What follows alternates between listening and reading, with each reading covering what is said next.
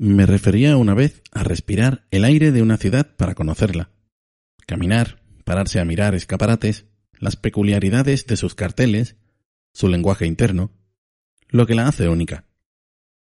Hay ciudades que ya son un tópico, no podrían dejar de ser como son, porque en ello le van el nombre y la fama. Y así me encontré caminando por Nueva York.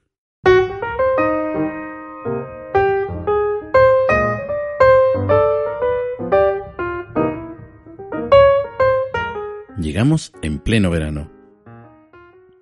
Y hacía casi tanto calor como en Sevilla, pero con una humedad sucia y pegajosa. Nos hicimos una ruta y la seguimos al pie de la letra.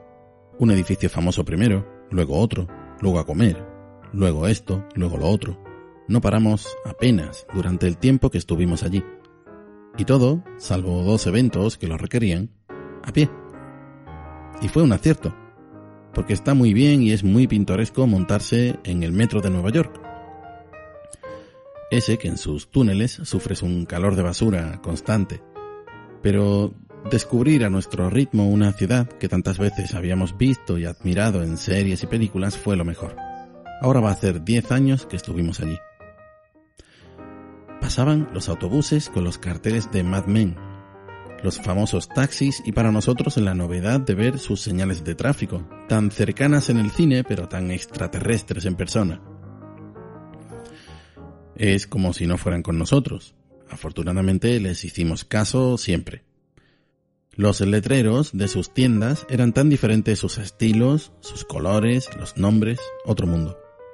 Y las calles laterales que atravesaban las avenidas, unas con gente, otras vacías, otras en la parte trasera de un restaurante, con su trasiego de carritos y vapor, como en cualquier película. El lenguaje puro de una ciudad extraña, de un mundo ajeno. Eso sí, turistas por todos lados, todos mirando hacia arriba, nos incluyo. Y de vez en cuando mirando planos y aquel iPhone 3GS que tenía wifi, esquina sí, esquina también. Así nos topamos con la tienda de la HBO, poco tiempo antes del estreno de Juego de Tronos, y alucinamos con el material de True Blood, aún tengo una botella, de Los Soprano y de Sexo en Nueva York.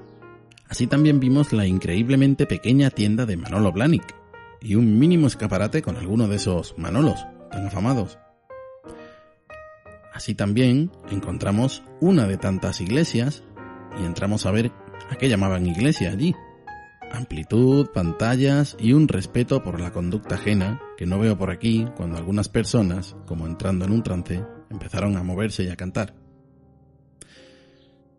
También vimos personajes que te llamaban la atención hacia un callejón. Y yo, que será que he visto mucho de Paco Martínez Soria, me olí el pastel y tiré de su muñeca para irnos de aquel sitio.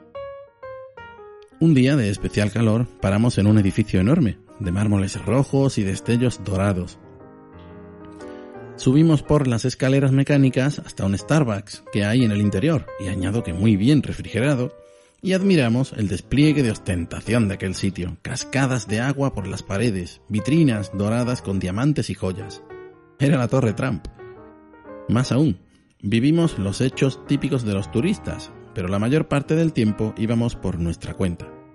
Por eso descubrimos una tienda del Mónico cerca de la tercera con la 62, donde compramos fruta cortada y unas cuantas cosas de las que dimos buena cuenta al llegar al hotel. Pero al final teníamos contratada una ruta que nos llevaría por el resto de la isla, cosa que no habíamos visto. Y supimos entonces que habíamos acaso arañado la superficie de Nueva York, aunque eran nuestros pies los que estaban hartos de recorrer sus avenidas. Eso no nos lo quita nadie. Y en aquella ruta descubrimos el resto, Bronx, Harlem, Brooklyn y la parte alta con aquellas casas increíbles. El barrio judío con sus cosas, el Bronx con sus cosas y el barrio latino, donde por cierto fuimos a comer.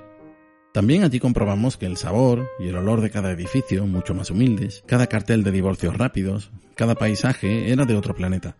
De personas diferentes, de diferentes ambientes y costumbres, de normas distintas, y eso lo comprobé porque anduve por sus calles y respiré lo mismo que ellos durante una semana.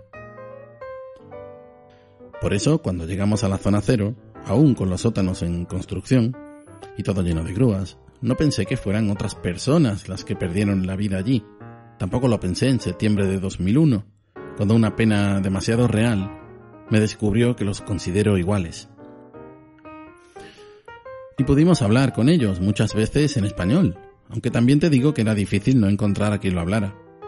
Además, las calles estaban sembradas de camisetas rojas porque cierto equipo había ganado el Mundial de Fútbol.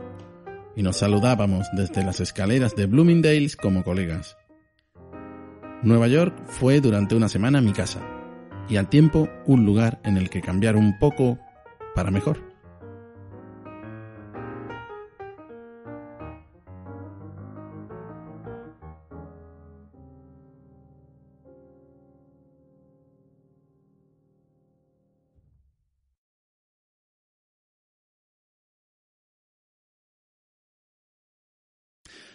Lo que nunca se me olvidará es que en plena Quinta Avenida, parados en un semáforo, escuchamos hablar de Belén Esteban. ¿Por qué? ¿Por qué?